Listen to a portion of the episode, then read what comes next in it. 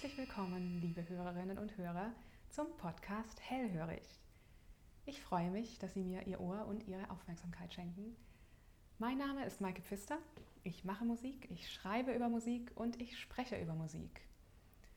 Und nach den Strapazen der ersten Folge, nach den hochkomplexen kontrapunktischen Angelegenheiten, wird es jetzt etwas leichtfüßiger. Es geht um eines meiner Lieblingsstücke, nämlich um dieses hier.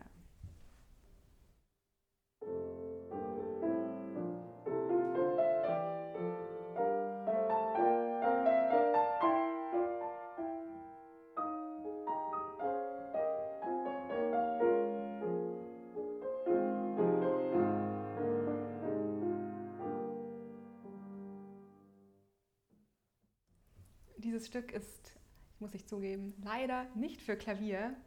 Vielleicht haben Sie es gehört.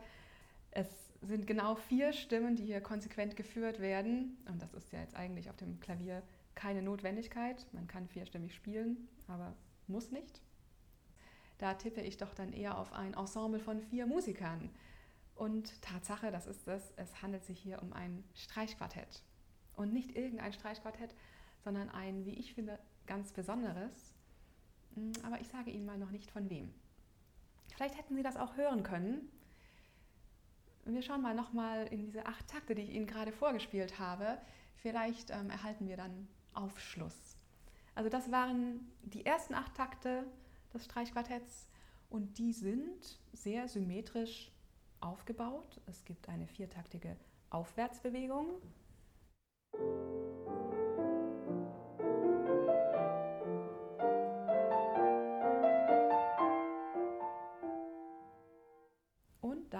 Dann eine viertaktige Abwärtsbewegung.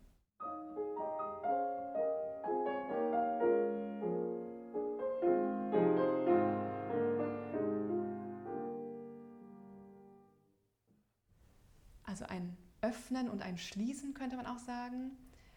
Das ist eigentlich ein sehr klassisches Modell. Acht Takte, klare Symmetrie, Öffnen und Schließen. So etwas findet man im 18. Jahrhundert sehr häufig. Mozart hat das viel verwendet. Und auch die Gattung Streichquartett ist ja im 18. Jahrhundert entstanden. Also man könnte Richtung 18. Jahrhundert tendieren, aber wenn man sich die Harmonien anhört, die Akkorde, dann sind die eindeutig nicht sehr klassisch. Also solche Akkorde hier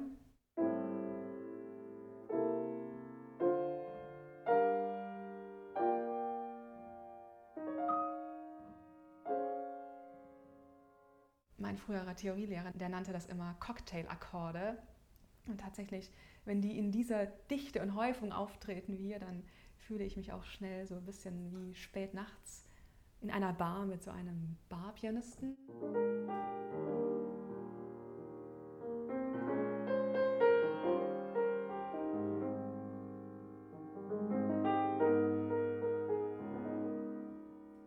So in der Art. Das sind auch diese sogenannten Cocktailakkorde in Anführungszeichen. Man konnte solche Cocktailakkorde durchaus mal im 18. Jahrhundert auch finden, aber nicht in dieser Dichte und in diesem Zusammenhang. Also da tippe ich doch eher auf Ende 19. Jahrhundert.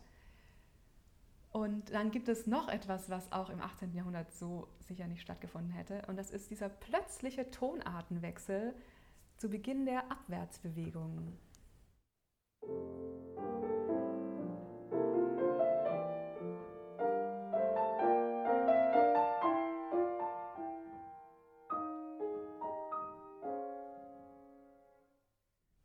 Sehr überraschend finde ich das. Also ich hätte diesen Tonartenwechsel so nicht vorhersehen können. Es ist ein bisschen, als würde plötzlich das Licht oder die Farbe wechseln. Ich glaube, eigentlich ist es hier passender von Farben zu sprechen als von Akkorden. Ja, also Cocktailakkorde, Spiel mit Farbwirkungen, da tendiere ich doch immer mehr so in die Zeit um 1900. Und jetzt gibt es auch noch einiges andere, was dafür spricht. Denn um 1900 begannen Dur und Moll sich langsam aufzulösen. Also diese beiden Tongeschlechter, die jahrhundertelang der Musik zugrunde lagen und die auch heute noch nach wie vor vieler Musik zugrunde liegen, eigentlich begannen sie nicht erst um 1900. Der Verwesungsprozess war schon in vollem Gange. Die Komponisten suchten nach Alternativen zu Dur und Moll. Dur- und Molltonleitern, die zeichnen sich ja durch eine ganz bestimmte Anordnung von Halb- und Ganztonschritten aus. Und diese entsprechende Anordnung von Halb- und Ganztonschritten, die führt dann eben dazu, dass die besondere Klanglichkeit von Dur oder Moll entsteht. Und da ist es doch eigentlich naheliegend, die Halb- und Ganztonschritte mal anders anzuordnen. Und tatsächlich findet man hier in diesem Quartett Passagen, die auf einer Tonleiter basieren, wo die Halb- und Ganztonschritte mal anders angeordnet sind, nämlich sehr symmetrisch. Diese Tonleiter klingt so.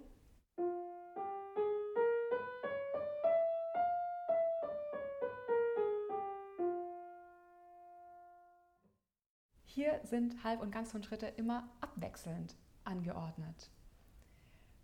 Und in unserem Streichquartett sind jetzt oft die Passagen, die ein bisschen instabil sind, wo es darum geht, von einem Thema zum nächsten überzuleiten.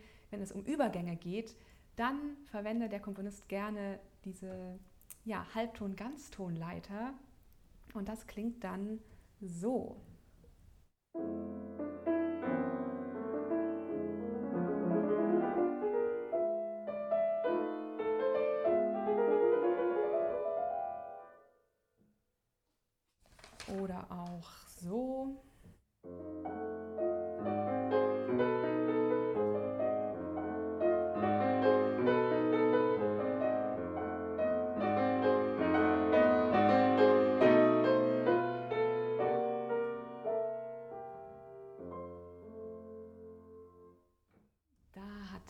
Dann am Ende wieder zu einem stabilen, hellen F-Dur gefunden. Das ist auch die Grundtonart des Quartetts.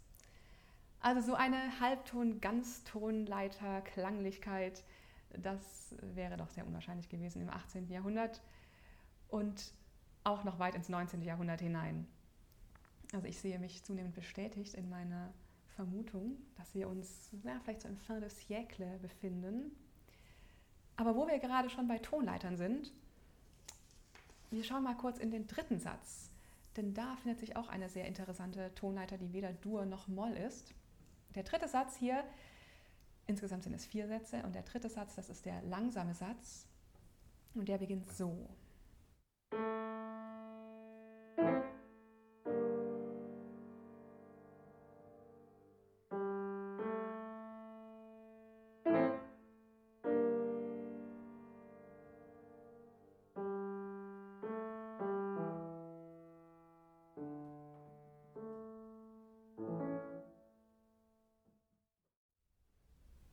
Also wenn ich nicht wüsste, dass es sich hier um ein Streichquartett handelt, dann würde ich auf eine ganz andere Besetzung tippen. Für mich klingt das eher nach, ja, also der letzte Akkord klingt für mich nach einem Gitarrenakkord oder auch die davor.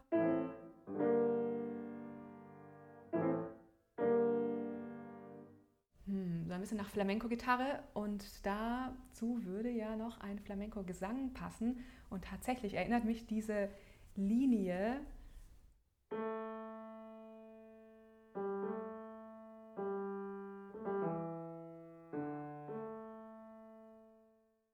An diesen typischen, ja, etwas klagenden, sehr leidenschaftlichen, expressiven Flamenco-Gesang.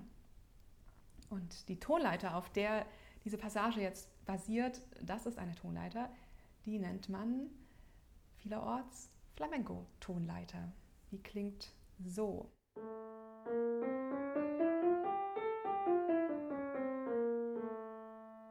Und diese Tonleiter ist unter anderem mit dafür verantwortlich, dass diese Passage hier oder auch Flamenco-Musik diese besondere ja, klagende Wirkung erhält.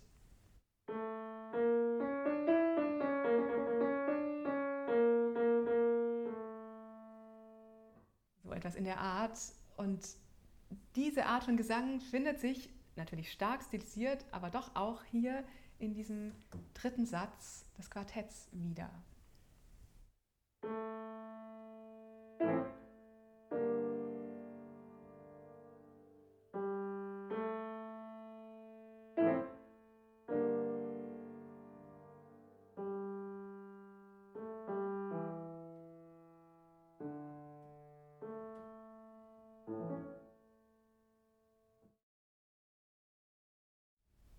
Stilisierte spanische Musik, das war sehr beliebt in Frankreich um die Jahrhundertwende im fin de siècle. Spanien mit seiner Anbindung an Afrika, seine Einflüsse aus dem Orient, galt damals noch als sehr exotisch und war eben sehr en vogue, nicht nur in Frankreich. Auch die anderen Künste spielten mit den spanischen Einflüssen, die Mode ließ sich inspirieren oder auch in Alltagsgegenständen fand sich diese, dieser Exotismus wieder. Und die französischen Impressionisten, Claude Debussy und Maurice Ravel, waren ebenfalls diesem Zauber Spaniens verfallen. Beide haben immer wieder spanische Folklore in ihre Werke integriert. Also könnte man zunehmend auf einen der beiden tippen. Ich muss allerdings sagen, Debussy kommt für mich eher weniger in Frage, denn wenn ich zurückdenke an die ersten acht Takte, diese geschlossene Form, dieses klassische Öffnen und Schließen, dann würde ich eher auf Ravel tippen. Debussy neigte eher zu offeneren Formen. Ist Ihnen eigentlich etwas anderes noch aufgefallen, um nochmal zurückzukommen zum dritten Satz? Dieses Thema, dieses Flamenco-Gesang-Thema,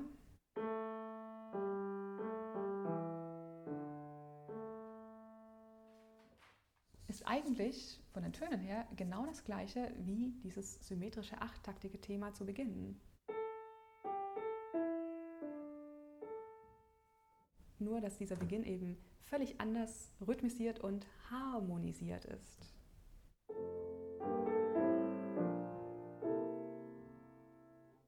Und im dritten Satz ja, ist auch die Satzstruktur ganz anders mit, diesem, mit dieser solistischen Gesangslinie, nenne ich es mal.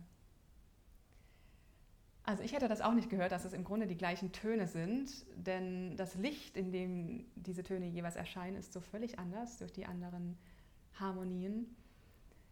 Aber offensichtlich hat sich hier jemand Gedanken gemacht. Und wenn man weiter das Stück mal durchforstet, dann wird man noch viele solcher Bezüge entdecken. Also es ist alles sehr ausgearbeitet, gefeilt. Es herrscht eine ausgesprochene Ökonomie der Mittel. Das heißt, wenig Material wird lange gedreht und gewendet und von allen Seiten beleuchtet. Das ist so ein bisschen das Gegenteil der spontanen Inspirationsästhetik, wo der Zufall ja auch eine große Rolle spielt. Hier scheint mir nichts dem Zufall überlassen. Da tippe ich jetzt umso mehr auf Maurice Ravel, denn der war bekanntlich ein großer Verfechter des Handwerks beim Komponieren. Von ihm stammt der Satz, mein Ziel ist daher technische Perfektion. Zweifellos hat die Kunst andere Wirkungen, aber der Künstler meiner Meinung nach kein anderes Ziel. Ja, also ich gebe jetzt eine eindeutige Tendenz für Ravel ab. Ravel war ja auch ein großer Fan von Mozart. Mozart war so sein größtes Vorbild und das findet sich ein bisschen wieder in diesen anfänglichen, sehr symmetrischen acht Takten, die so ein bisschen ins 18. Jahrhundert weisen. Ja, ich kann es Ihnen jetzt ja verraten. Wir haben es hier tatsächlich mit dem Streichquartett, mit dem einzigen Streichquartett von Maurice Ravel zu tun, 1904 in Paris entstanden. Und gerade der letztgenannte Aspekt, der Aspekt des Handwerks, der fasziniert mich besonders an diesem Streichquartett und der fasziniert mich besonders an Ravels Werk überhaupt. Seine Werke sind von vorne bis hinten intellektuell durchdrungen, bis ins letzte Detail ausgeklügelt, kalkuliert.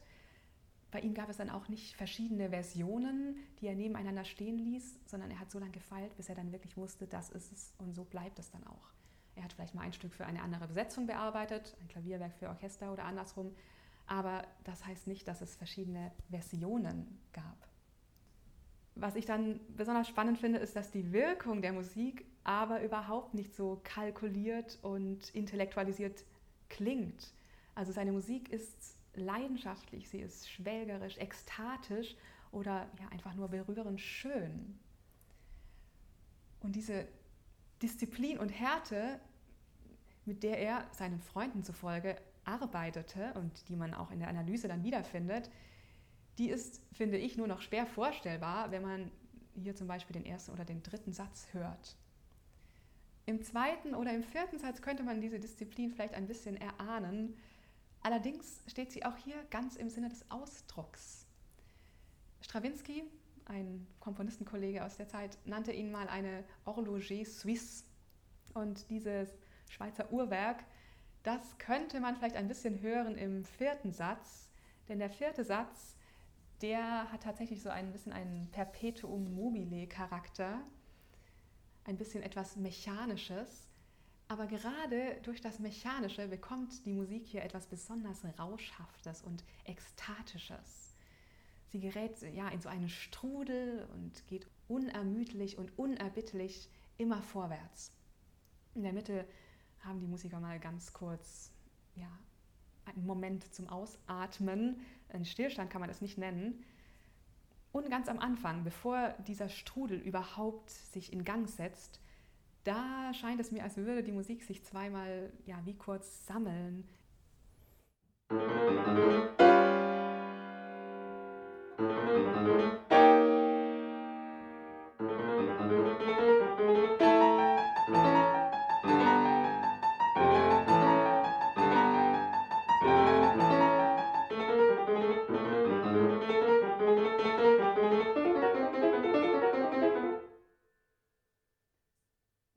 Also es gab zu Beginn diese beiden Haltestellen, kann man sagen, Fermaten heißt es in der Musik, wo sich die Musik noch einmal sammelt und dann geht es in diesen Perpetuum mobile, in diesen Strudel über.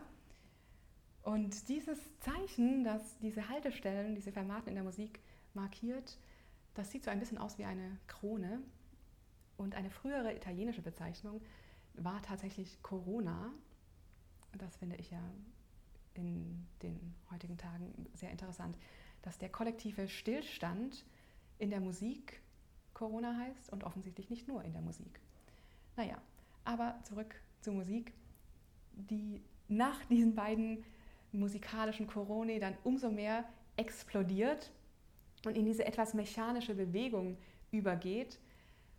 Und ich glaube, dass diese mechanische Bewegung für den Hörer nicht irgendwann ermüdend wird, oder wirklich dann im negativen Sinne als mechanisch wahrgenommen wird, das liegt vielleicht auch daran, dass wir es hier mit einem Fünf-Achtel-Takt zu tun haben. Also eine sehr ungewöhnliche und sehr ungerade, ein bisschen ungemütliche Taktart, die verhindert, dass man es sich als Hörer zu komfortabel einrichtet.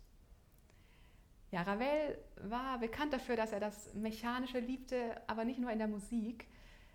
Er liebte auch mechanisches Spielzeug zum Beispiel. Also viele bezeichneten ihn als ein großes Kind, weil er dieses Spielzeug sammelte. Er besaß zum Beispiel ein Segelschiff, das man mit einem verborgenen Kurbel auf Wellen aus Karton tanzen lassen konnte. Und wer weiß, vielleicht haben ihn solche Spielereien ja auch beim Komponieren inspiriert. Am allermeisten hat ihn aber inspiriert nicht mechanisches Spielzeug, auch nicht andere Komponisten, sondern ein Literat, nämlich Edgar Allan Poe. Und der hat einmal einen Satz gesagt, der tatsächlich so auch von Ravel stammen könnte. Jene Lust, die gleichzeitig am reinsten, am erhebendsten und am stärksten ist, erwächst meiner Meinung nach aus der Betrachtung des Schönen. Und Ravel war vielleicht wie kein anderer ein Freund des Schönen, des Verfeinerten, des Perfektionierten. Und ja, da war er ja in Paris genau richtig. Er war ein Dandy, der sich dort immer perfekt gekleidet durch die Straßen bewegte. Und eine seiner Freundinnen berichtet, dass er mit ihr jedes Jahr ab, Oktober über die drei Krawatten diskutierte, die er zum Neujahrsfest geschenkt bekommen sollte. Er nahm auch auf Reisen zu jedem Anzug immer ein passendes Paar Schuhe mit, sonst wollte er nicht auftreten. Und der französische Philosoph und Musikwissenschaftler Wladimir Jankelewitsch, der auch eine Ravel-Biografie geschrieben hat, der fand ein sehr schönes Bild für Ravels Musik. Ich äh, übersetze Ihnen mal frei, was er über Ravels Musik gesagt hat. Ravels Musik ist wie ein Fest, auf das man nicht in Alltagskleidung geht, sondern in Abendgarderobe. Seine Musik ist ein Luxusvergnügen, ein erlesenes Spiel. Sie müssen jetzt nicht Ihre Garderobe anpassen, um das Stück ganz zu hören. Den Link dazu finden Sie wie immer in den Show Notes. Ich bedanke mich bei Ihnen für Ihr offenes Ohr und überlasse sie jetzt ihrem luxuriösen Vergnügen.